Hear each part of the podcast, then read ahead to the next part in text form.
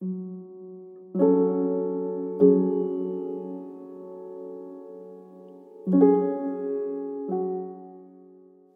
noite, pois é sempre noite em algum lugar. Bem-vindos a mais um Darkcast, o seu podcast sobre Chronicles of Darkness. E neste episódio iremos falar sobre capitalismo em Promethean. Dando procedimento aqui ao nosso capitalismo das trevas, nós hoje vamos falar de Promethean. Promethean, os criados, o que que há de capitalismo, o que que há de, de aspectos predatórios e que muitas vezes acabam sendo anticapitalistas no Coft, no nosso querido Chronicles of Darkness. Para poder falar disso, estamos aqui com o nosso não dá nem para chamar o Pink de convidado, vai. O Pink já é da casa, o, o Pink faz parte do time. Pink, você tá aqui. Você não é convidado, você é da casa, pelo amor de Deus. Enfim, chega aí, Pink. É. Obrigado. O que, que, o que, que tem de capitalismo em Promethean, os criados, segunda edição? Bom, Dante, é, você acho que a galera que deve que acompanha o jogo, que escutou a primeira temporada da gente falando sobre Promethean, a gente sabe que é um jogo que ele fala como tema principal dele sobre a humanidade, né? E quando ele fala sobre a humanidade, ele não está se referindo só ao lado positivo da humanidade, não é só sobre a Elpis da humanidade.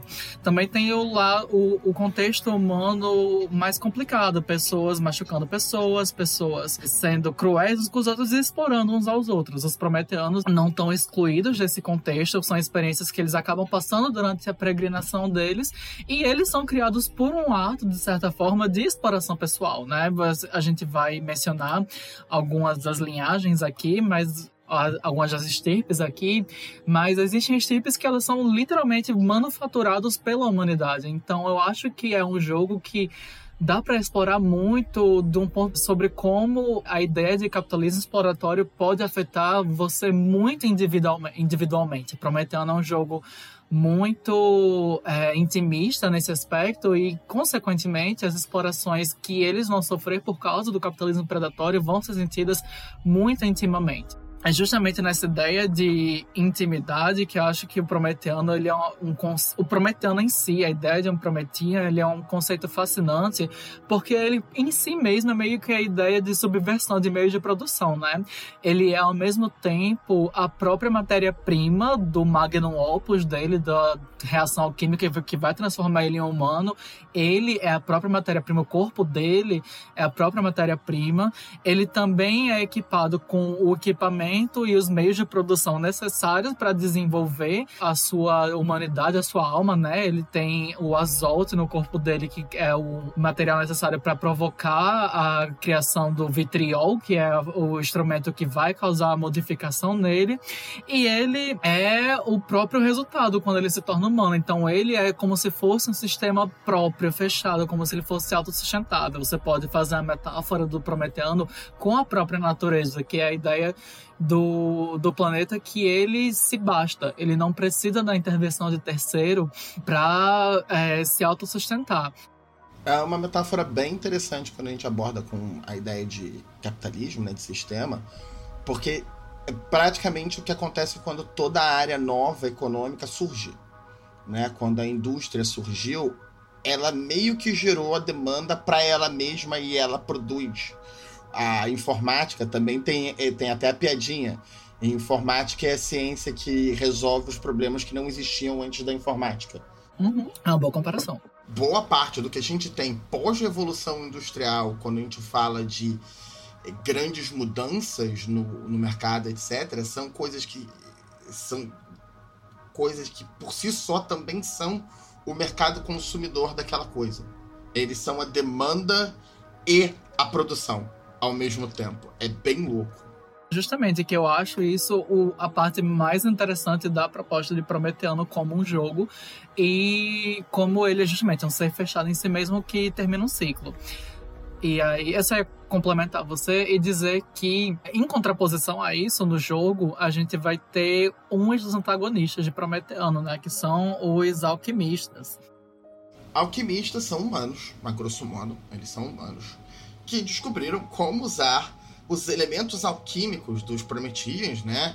o, a questão do desbalanço deles de humores, etc., como poderes. Eles podem é, eles fazem poções, pequenas bombas alquímicas, etc. As formas de entrega desses, desses poderes são variantes, mas eles conseguem usar os poderes dos Prometians como truques deles.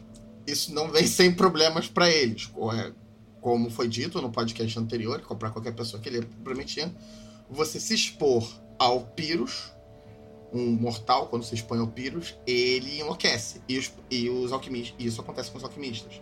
A primeira coisa que os alquimistas perdem, o primeiro sacrifício para a paixão deles, não é as coisas que eles predam, é a própria humanidade deles. E aí vem a questão de que eles são.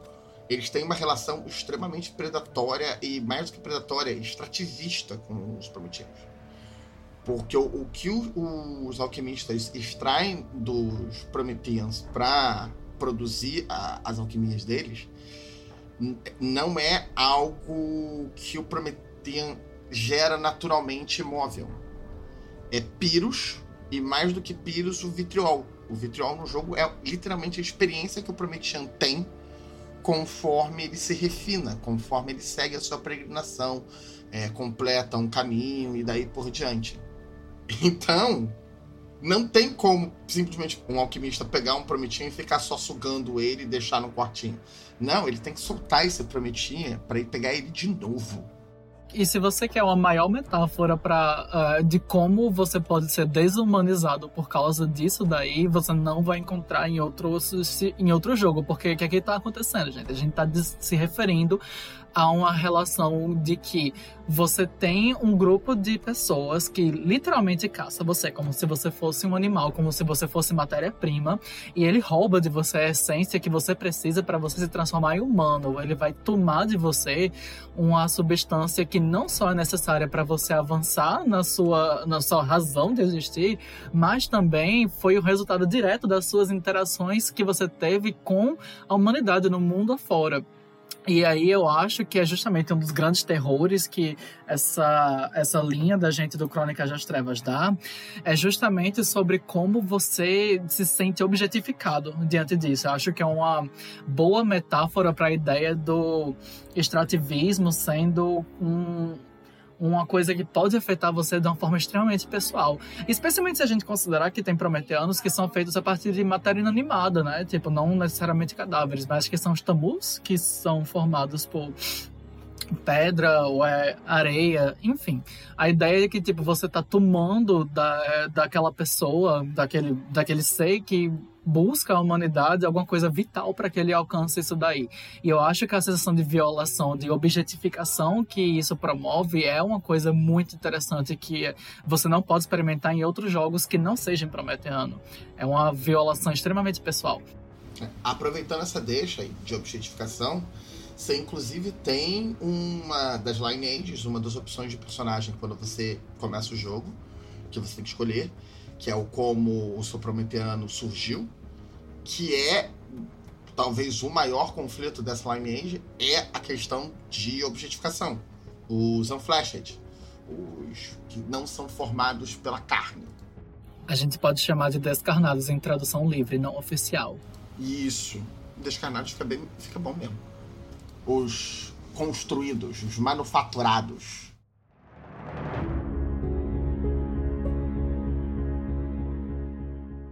Bom, pessoal, é, os Unflashed são um caso bem interessante de uma das estirpes de Prometeano, porque diferente da maioria deles, eles não são criados a partir de cadáver, né? Não há uma pessoa que nasce a partir de um cadáver. Eles são literalmente feito geralmente de matéria inorgânica, como uma inteligência artificial que monta um corpo para ela, ou um manequim que foi tocado pelo fogo primordial e criou vida. E o grande conceito de, dessa estirpe de Prometeano e do conflito que eles vivem é justamente a ideia de que eles foram criados com, por uma função. A ideia é que eles foram criados para desempenhar uma função específica e eles têm muita dificuldade de experimentar a humanidade e dissociar a personalidade deles da função que eles foram criados para desempenhar. E eu acho que isso é uma numa sociedade que a gente vive em que as pessoas geralmente são descartáveis em, em razão de funções, você tem uma função e não importa a pessoa que está exercendo ela, ela é facilmente descartável. O que importa é que aquela função seja cumprida. É muito contemporânea a discussão. Eu acho que é uma metáfora muito legal se a gente for discutir a ideia da valorização do ser humano pela função que ele desempenha. E o quanto, às vezes, a gente coloca da nossa própria personalidade, quando a gente associa a nossa personalidade, a nosso futuro, a gente condiciona tudo isso à função que a gente desempenha. Como pode ser difícil da gente separar uma coisa da outra em algumas vezes. É o mesmo, é o mesmo dilema que uma flecha dele vai, vai sentir quando ele está no tormento dele. Ele vai tender a desempenhar a função que ele criou 100% o tempo todo. Ele vai esquecer que ele é uma pessoa além daquilo dali. E eu acho que isso é uma metáfora muito interessante para esse dilema. E isso se estende não só ele tem a questão de tender a se ver como um objeto é, e se comportar como objeto quando ele está se entregando ao tormento dele. E ele também reage a um comportamento que acontece com os humanos, com as pessoas afetadas pelo disquiet dele. O disquiet dele estimula os humanos a verem ele como um objeto, a verem ele como algo a ser usado. Tem um filme que aborda um pouco esse conceito, que é o Dogville, com a Nicole Kidman Hum, nossa, sim. Conforme ela vai fazendo favores para a pra vila, porque ela precisa da proteção da vila, a vila começa a considerar que esses favores são obrigações dela. E vão avançando isso ao longo da história. Inclusive, o final é um tipo de reação comum de Unflashed quando numa situação dessas. Uhum. Eu não vou dar mais spoiler do que isso, mas a atitude que a Nicole Kidman toma perante a cidade é Grace, acho que é o nome da personagem dela, né? Se bobear, sim. Eles gostam de fazer. Um... Esse é um filme que é particularmente forte nos, nas simbologias deles, eu acho que sim. Uhum. E aí, seguindo as lineages e como é, elas representam o capitalismo no jogo, o, nós temos os Osirian, certo? Uhum. Isso mesmo. Eu acho muito pertinente a gente trazer os Osirians para discutir um aspecto bem peculiar, especificamente do capitalismo, que é a ideia de herança. Por que, que eu falo isso? Porque os Osirians, em teoria, são a estirpe mais antiga de todos os Prometeanos. São a estirpe que tem gerações de Prometeanos que estão aí desde o Egito Antigo, sei lá, dois mil anos atrás. Meu Deus, Dante vai me assassinar se eu tiver errado isso daí. Não, é mais, é mais, acho que são uns 4 mil anos atrás. Enfim. O, o Egito é grande, o Egito é largo, então fica difícil. Tem, tem os períodos mais recentes do Egito, tem os períodos bem antigos do Egito. É, isso aí. Enfim, Dante vai arrancar minhas vísceras depois, mas o importante é que o ponto é que eles são a, a estirpe mais antiga, que teoricamente tem mais gerações de prometeanos que foram gerados. E o que, é que isso significa? Significa que a estirpe deles tem acesso a memória exótica de centenas de milhares de anos. É muita coisa.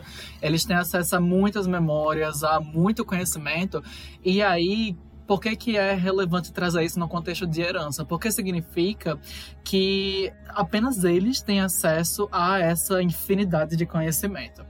E numa sociedade em que é, só existem o quê? 100 prometeanos a cada vez, ou um número bem reduzido deles, e que eles não têm uma sociedade muito grande para entrar em contato, o conhecimento sobre a situação deles e como eles progridem a peregrinação é uma informação muito valiosa. Só que ela é herdada pela memória exótica de cada uma das estirpes. Então, se você for, por exemplo, um Stempora, que não tem, você é o único, você não tem nenhum outro prometeano igual a você, você não vai ter acesso a isso.